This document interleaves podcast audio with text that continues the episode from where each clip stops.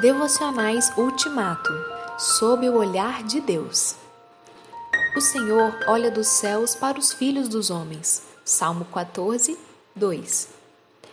O homem está sob o olhar de Deus durante sua vida inteira, inclusive a vida uterina, desde a concepção, desde o embrião, desde o nascimento. Tu viste quando os meus ossos estavam sendo feitos, quando eu estava sendo formado na barriga de minha mãe, crescendo ali em segredo, tu me viste antes de eu ter nascido. Salmo 139, 15 16. O Senhor não enxerga uma pessoa aqui e outra ali. Não enxerga apenas os bons, mas também os maus.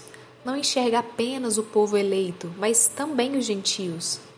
Dos céus olha o Senhor e vê toda a humanidade. De seu trono ele observa todos os habitantes da terra. Essa abrangência do olhar divino é boa e ruim. É boa porque Deus enxerga a dor, o sofrimento, a opressão e qualquer outro desconforto do ser humano e se comove.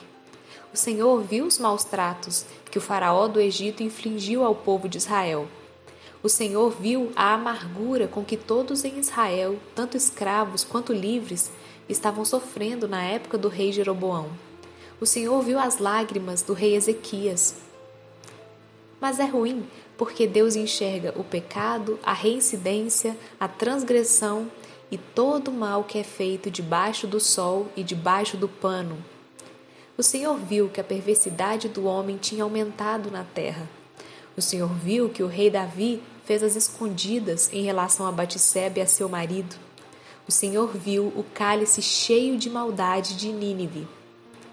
O Senhor olha dos céus e é capaz de ver tanto os ricos como a viúva pobre colocando suas ofertas no gasofilácio. Porém, a sua capacidade de olhar vai muito além. Ele enxerga também a intenção e a motivação das contribuições.